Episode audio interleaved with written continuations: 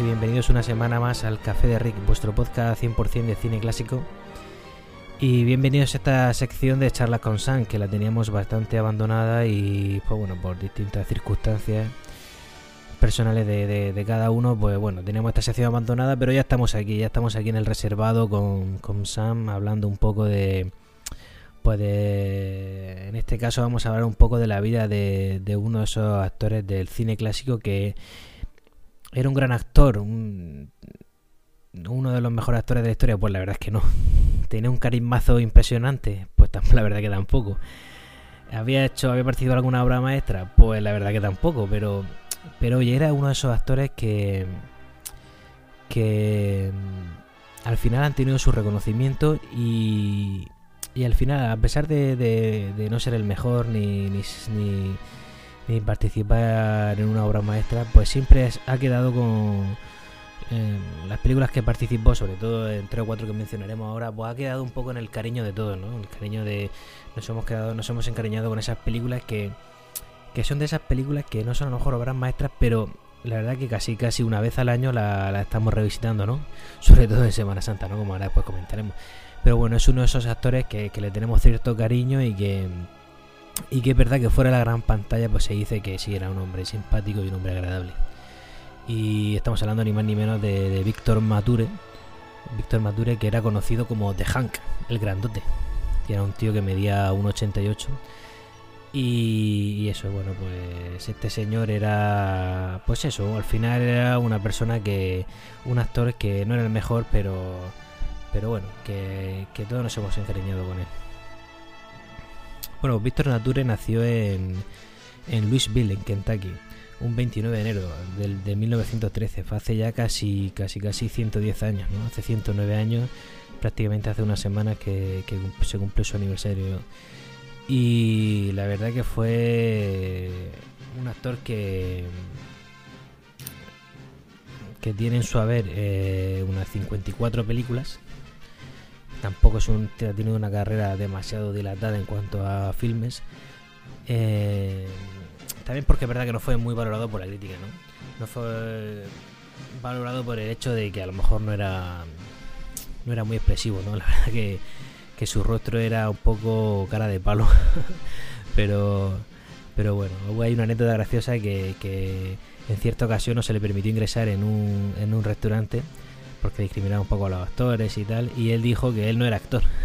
Él dice, yo no soy actor, dice, te, decía, tengo 64 películas, eh, bueno, que ni MDB, eh, realmente aparecen 54, él decía, no soy actor, tengo 64 películas y cientos de artículos de crítica de cine que así lo avalan.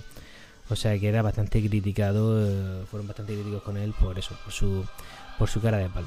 Pero bueno, que Víctor Mature en verdad tenía cierto brillo, ¿no? Tenía cierto brillo y, tenía una gran presencia, o sea, por su físico y por su rostro tan peculiar, que, al final, pues eso, al final todo su, su, poco carisma o su medio carisma, pues al final nos atrapó a todos. Su primer papel protagonista fue la versión, la primera versión de hace un millón de años. Que bueno, algunos de nuestros colaboradores dicen que esa no es la buena. La buena es la de la de Raquel Wells. Pero bueno, esa fue su, su, primer papel en esta película de la, de la prehistoria. Luego continúa trabajando, eh, bueno, esa película es de 1940. Eh, luego continúa continúa trabajando en, en papeles pequeños, ¿no? estaba todavía empezando. Tiene un papel un poco más destacado en la, en la película del embrujo de Shanghai, con el gran Joseph von Steinberg, que aquí, del, que aquí admiramos, admiramos todo. Y en sus películas de, esta primera época, pues no pasa de ser pues el discreto galán, no era un tío guapete, alto, pero nunca, nunca era, nunca se convirtió, la verdad, a, posteriori en un gran galán. Pero bueno, en, en, esta primera época, pues eso no pasa de ser un discreto galán que siempre acompañaba y acompañado pues de la de las estrellas femeninas del momento. En este caso era Rita Hayworth. Mm, al poco tiempo, bueno, estalló la Segunda Guerra Mundial y, y Víctor Mature participó en ella, la verdad. Y así, la verdad que con esto consiguió que una gran simpatía por parte del público americano. una vez finalizada la guerra, comienza su carrera al estrellato. En 1946 protagoniza la que para muchos es su mejor interpretación en el hueste de, Pasión de los Fuertes, de Pasión de los Fuertes, de Darling Clementine de John Ford, en la que interpreta a Doc Holliday, dándole la réplica al, gran, gran, gran y cuatro o cinco veces gran Henry Fonda, que interpretaba a White Earp. Eh, en 1947 participa en la película de cine negro El beso de la muerte de Henry Hathaway y es un nuevo éxito en su carrera, ¿no? donde comparte cartel con grandes intérpretes como, como Richard Whitman. Luego seguimos su filmografía en 1948, perdón. Eh, trabajó en la película de Una vida marcada de Rode Shotmark que bueno, pues también seguía con este, el tema del cine negro, ¿no? que, que se va convirtiendo ya en algún tema asiduo. Y yo creo que en 1949 llega ya su, su primera gran película, ¿no? o sea, su, una de las películas que en la que más recorrido lo tenemos, ¿no? que es el, en la película de Sansón y Dalila, de, de Cecil B. DeMille, ¿no? que es en, bueno, su primera incursión en el cine bíblico, estos peplum bíblicos que podemos decir, ¿no? Eh, que luego pues hizo dos o tres películas, bueno, varias películas de más del estilo, pero bueno, yo creo que Sansón y Dalila, ¿no? Eh, aquí haciendo el personaje de Sansón, eh, yo creo que es uno de los papeles más característicos de toda su carrera, ¿no? Si no el que más. pues es una película de Cecil B. DeMille.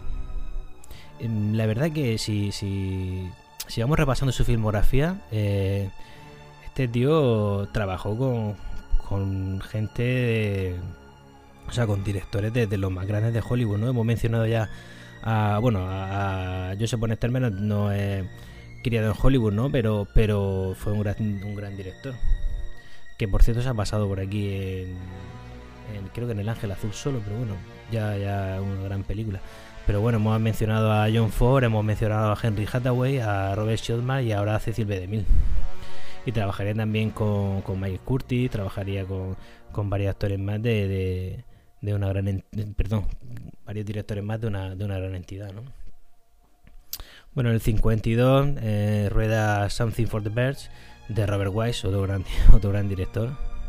La primera sirena de, de Melvin Leroy que aquí trabaja con la estrella y nadadora Esther Williams, ¿no? Que aquí bueno, una película dedicada, o sea, protegida por Esther Williams y, prácticamente a ella, ¿no? luego vuelve al cine del mundo antiguo con Androcles y el León. Esta película, la verdad, que es bastante menor. Pero bueno, aquí comparte protagonismo con la con, con Gene Simmons, ¿no? Eh, cosa que haría también más adelante, ¿no? Luego en Entre dos mujeres de Roy Rowland, que vuelve a formar pareja con Gene Simon y, y al año siguiente ambos juntos trabajarían con Richard Barton en la, en la película de la túnica sagrada, ¿no? De Robe, de Henry Coster. Esta película que está basada en la novela de, de Joyce Douglas y que pasa a ser, pasa la historia por ser la primera película en Cinemascope. ¿no? Este, la típica película que vemos en Semana Santa que por otra parte, en lo personal, a mí me encanta, me encanta esta película, ¿no? Son de esas películas que con un colorido impresionante, con un color impresionante, las actuaciones, pues bueno, están bastante bien, la música está bastante bien también y, y, que a mí me encanta, por cierto, la música es la que estamos escuchando de fondo. Y a mí este tipo de películas la verdad que me, que me encantan, ¿no? Esta, esta es la que típica película que digo yo que a lo mejor te pones una vez al año está junto con Benur o Cubo Badis o Los Diez Mandamientos, ¿no? Este tipo de películas que, que te pones en, sobre todo en Semana Santa, ¿no? Porque cuando, cuando pega, pero, pero fuera de Semana Santa, pues también te. También porque son historias épicas y son historias que, bueno, o sea, son creyentes, pues son películas que están hechas con cariño y que están muy bien hechas. ¿No? Como decían, como decían nuestros padres, ¿no? Esta está muy bien hecha. Y bueno, en el 54 protagoniza la, secuela de, esta película de la túnica salada que se llama Demetrius y los creadores, que es verdad que está ya bastante más malilla, está pues bastante menor a la a la a la, primera, ¿no? A, la de Robert. Luego en el 55 tenemos la, la película de Sinué el egipcio. Bueno, 54, 55, pero en el, en el 54, según IMDb, tenemos la película de Sinué el egipcio, ¿no? que trabaja con, con Michael Curtis, ¿no? otra de estas grandes películas que que es otra de estas grandes superproducciones, ¿no? que está basada en la novela de, de Mika Waltarin. ¿no? Y bueno, pues este también. Esta también es otro clásico de Semana Santa, pero bueno, menos, menos que la otra. Regresa a Western también más adelante con, con, la película del Gran Jefe, donde hace da vida a Caballo Loco, el personaje indio. Eh, luego también rueda Desierto Salvaje, dirigida, dirigida por otro de los grandes directores de, sobre todo del género del western, ¿no? que es Anthony Mann, que también tenemos, que también el que dirige la película del Cid, que por cierto la música que la película que da la música de esta película es la que hemos puesto en la entradilla, a mí me, encanta, de Miklos Rocha.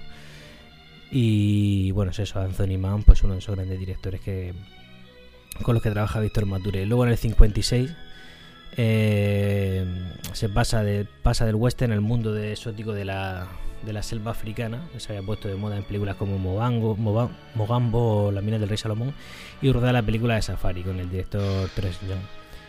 En el 59 también pues esto es lo que, lo que pasa, ¿no? En Hollywood, que hay moda, ¿no? Está la moda del western, ah, luego pasó la selva africana, se puso de moda, la cine bíblico, el, el western no, porque siempre está de moda. Eh, ahora el, el tema de circo, ¿no? Y en el 59 con el, rueda el, Gran Circo, ¿no? Que se puso de moda por la película de mayor espectáculo del mundo. En este caso él participa en la película del Gran Circo de Joseph Newman y bueno, una película pues repleta de, de grandes nombres. En el año 59 trabaja con Carlos Ludovico en la película de Aníbal. Él le, le da vida al, a la, pues, al general cartaginés Aníbal. Y la verdad que este ya será uno de sus papeles, de sus últimos papeles importantes. Aquí ya la verdad que ha comenzado el declive de su carrera. Y, y poco más le quedaría, poco más importante le quedaría por hacer digamos que su última su última película importante fue fue la de Tras las pistas del zorro en el, en el 66 que trabaja con Victorio de Sica otro de esos grandes directores de esta parte más europea. Y que bueno compartiría cartel con Peter Sellers ese uno de, uno de los bigotillos del cine. Y bueno desde aquel momento solo solo tres películas más vuelven a contar con su presencia.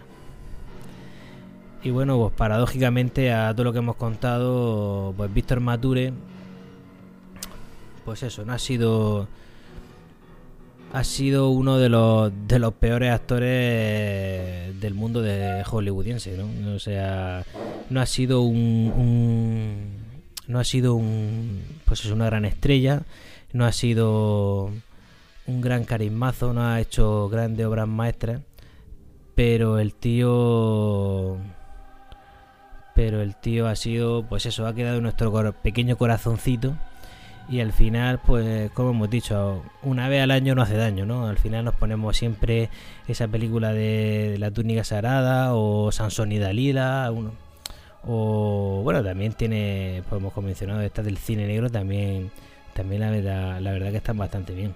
Bueno, y Pasión de los Fuertes de John, de John Ford, pues eso sí que es una, una, auténtica, una auténtica obra maestra.